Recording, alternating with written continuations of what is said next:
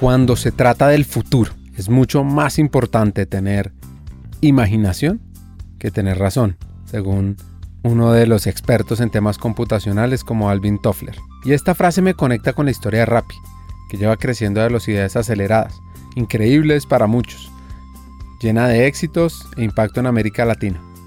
Y esta frase cobra más relevancia para superar los obstáculos a futuro que debe enfrentar el Global Head of People, o sea, la persona de recursos humanos de Rappi, ya que a pesar de contar con una rica experiencia en multinacionales, tuvo un gran reto. Yo creo que en recursos humanos creo que lo más duro es desaprender, ¿no? Hay, una hay, hay un dicho que dice que uno en la vida uno siempre tiene que aprender, desaprender y reaprender. Y lo que le pasa a uno mucho es que en las compañías maduras uno termina como usando siempre con sus pequeños matices, pero uno termina usando casi siempre los mismos frameworks, ¿no? Y cuando yo llegué a Rappi muy temprano, me di cuenta que acá, que, iba, a tener que desaprender mucho, porque esta es una organización muy especial que va a un ritmo que sin, sin temor a equivocarme te diría que va a 5 o 6x más rápido que, que muchas compañías y tiene una enorme, o sea, cambia con frecuencia porque como te digo, testeamos cosas y si no funciona, vale, aprendemos de eso y vamos, y, vamos para la siguiente. Y obviamente toda esa dinámica necesita que desde HR repensemos o pensemos muy bien las cosas que vamos a implementar porque yo a, esta compañía no le caben muchas de las cosas que yo aprendí en las compañías del pasado, muchas, que no están mal, sino que no son justas, ¿sabes? Cada compañía necesita su propia solución y acá he tenido que desaprender mucho y volver a aprender. Así que he aprendido de cosas que he hecho que, que, de repente cuando me doy cuenta digo, estoy, eh, tal vez estoy tratando de, de implementar alguna cosa que funcionaría en una compañía muy madura, pero que aquí no, estoy seguro que no va a funcionar, ¿sabes? Entonces trato como de, me tomo el tiempo para pensar muy bien las decisiones que tomamos para asegurarme que están haciendo fit con la cultura de una startup.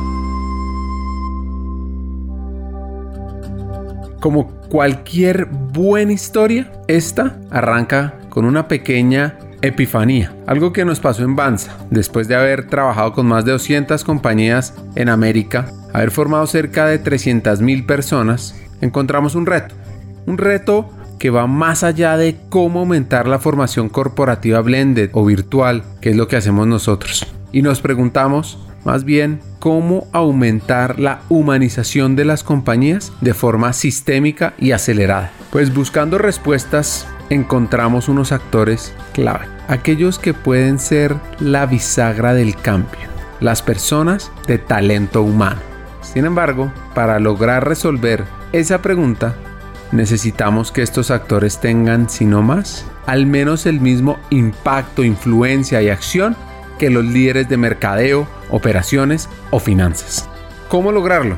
Y aquí viene lo interesante de todo esto. Ya existen líderes que han cruzado esas barreras. Hay expertos que nos pueden guiar.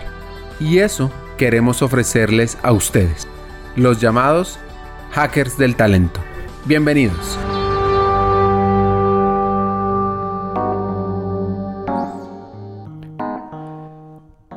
Rolo, de familia Rola. Además, con cuatro hermanas.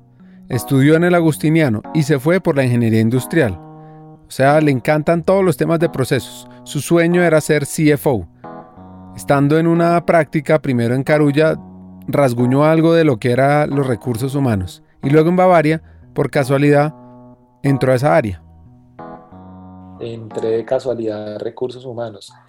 Porque imagínate, entonces, estando ahí, ¿no? En, Bavaria, yo duré un año haciendo temas de sistemas de gestión y recuerdo que cuando se iba a acabar mi práctica, la persona a quien reportaba en ese momento, había alguna, en una vacante en un, en un equipo que se llamaba planeación laboral, que era como un área de organización y métodos en esa época, ahora eso no se llama así de fancy, ahora eso no se llama así, sino es un poco más fancy el nombre como excelencia operacional, etcétera, pero era un área prácticamente que hacía optimización de procesos y era un área que estaba dentro de lo que se llamaba la vicepresidencia de recursos humanos. Necesitaban ingenieros y yo era pues ingeniero industrial, entonces me dijeron, oiga, ahí está vacante y eso es ir a hacer prácticamente como lo que yo estudié, ¿no? Era hacer temas de ingeniería industrial. Y entonces llegué a una posición vacante en esa área y haciendo estudios de, de métodos y procedimientos con cronómetro en mano, tomando, tomando tiempos y movimientos en muchas partes de la organización. Y ahí estuve como año y tanto y estando ahí, eh, como esa área era dentro de la Vicepresidencia de Recursos Humanos, en algún momento se presentó una vacante en un área de relaciones laborales, que era un área, digamos, vecina, y entonces me ofrecieron esa oportunidad de irme a relaciones laborales y ahí sí que me conecté con el mundo de recursos humanos, porque sabes que cuando uno va a relaciones laborales, eso ya es entender ahí sí la filigrana del código sustantivo, desde el código sustantivo del trabajo hasta, bueno, todo ahí sí como el, el, día a día de lo que vives como profesional de esta, de esta área.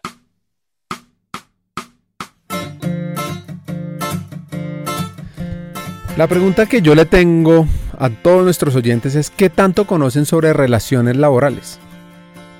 Esto es una clave para crecer en talento humano.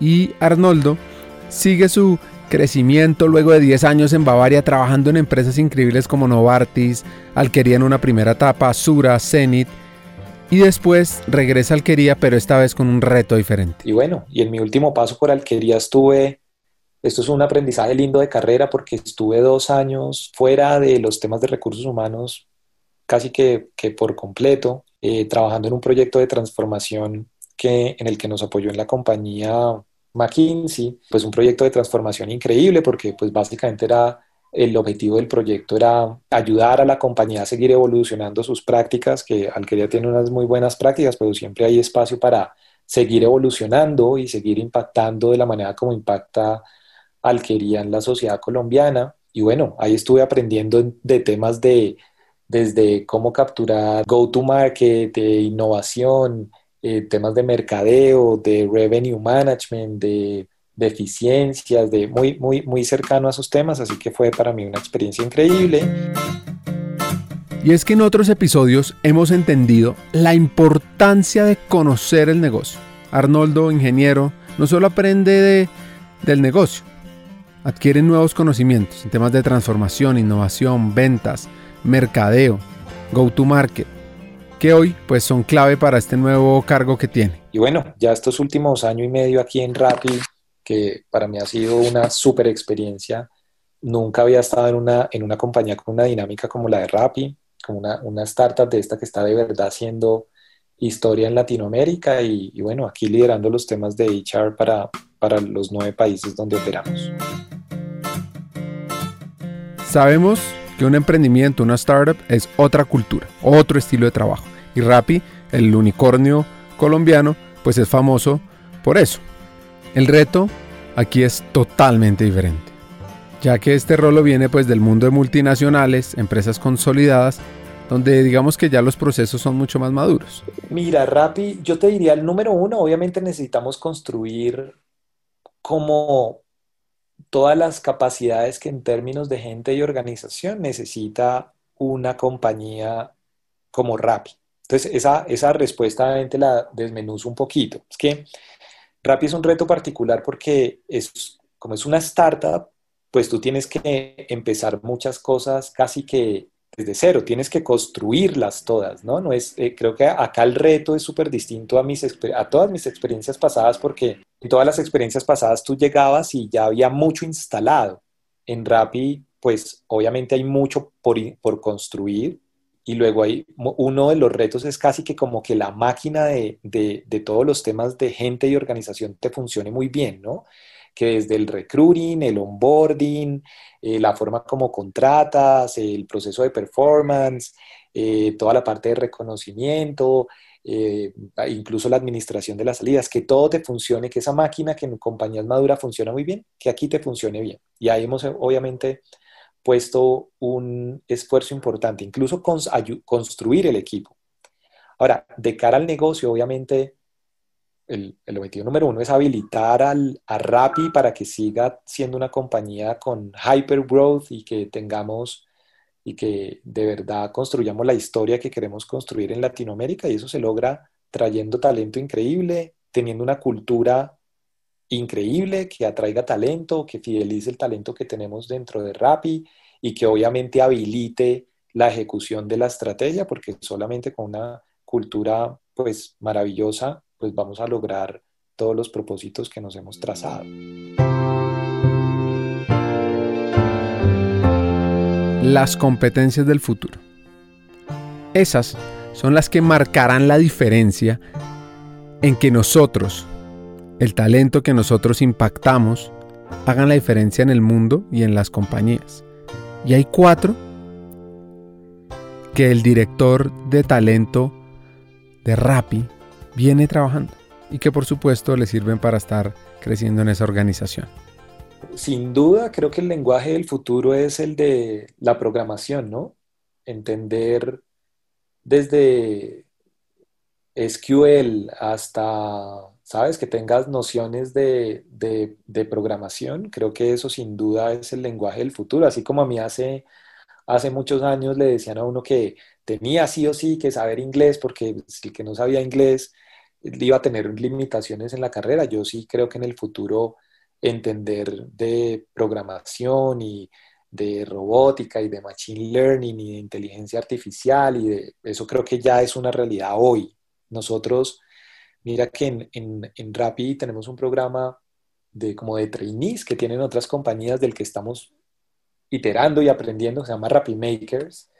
Y los Rappi Makers cuando entran a Rappi aprenden SQL porque en una compañía como estas, pues es, ah, con eso aprendes eh, te da elementos para estar en una compañía como de las características de, de Rappi y, y, sí, sin duda creo que eso es algo de lo que todos tenemos que aprender. Creo que no es solamente para las generaciones, digamos, más jóvenes, sino para todos nosotros. Creo que es súper clave. Luego, te diría, creo que hoy, y creo que con la pandemia todavía más, ¿no? pues creo que entender cómo se, tener como la capacidad de moverse en diferentes, con diferentes culturas, poder interactuar con gente de diferentes países, entender cómo piensa el otro cuando viene de un background cultural distinto. Creo que cada vez es más clave porque, porque mira hoy que con Zoom, pues uno ya pues se conecta con gente de, de donde, de donde sea o con estas plataformas en las que estás conectado eh, en videoconferencias todo el tiempo y tener, tener la habilidad de poder leer la cultura del otro para poder tener una buena iteración, para poder complementarse con el otro en compañías, por ejemplo, como la nuestra, donde tenemos gente de muchas nacionalidades, es fundamental y como cada vez las barreras son menos, menores, creo que es fundamental tener la capacidad de interactuar con diferentes culturas. Te diría que por ahí es, y creo que tal vez el otro, el otro tema que creo que es importante es como tener la capacidad, no importa dónde estás, de de verdad manejarte con información, ¿no? Cómo, cómo administras la data para poder tomar buenas decisiones, etcétera. Hoy hay una cantidad de información impresionante y creo que tener la capacidad de poder digerir todo para poder tomar buenas decisiones, ver por dónde priorizas, etcétera, creo que es una capacidad que no tiene todo el mundo porque, porque tú con tanta información que hay, pues que tienes que desarrollar una capacidad especial para no indigestarte, ¿no? Entonces creo que tener esa capacidad también de procesamiento de información, de cómo digieres tanta cantidad de información para poder hacer buenas decisiones de negocio, creo que también es fundamental. Y hay una que a mí en alguna foro me preguntaron que si yo les recomendara a las universidades meter una, una, incluir una nueva cátedra, ¿cuál sería esa cátedra? Y yo siempre he pensado que una, una buena cátedra podría ser a enseñarle a uno a hacer preguntas, ¿sabes? Creo que eh, uno siempre, o sea, hacerse buenas preguntas creo que es fundamental, acompañarse de equipos en mi experiencia de gente que se está haciendo preguntas increíbles para poder resolver los retos y para poder avanzar, creo que eso tiene un valor enorme y aprender a preguntar tiene su arte, ¿no? Y creo que eso es fundamental, como que eduquemos a la gente y que el talento se empiece a hacer preguntas distintas. Sí, te diría que por ahí.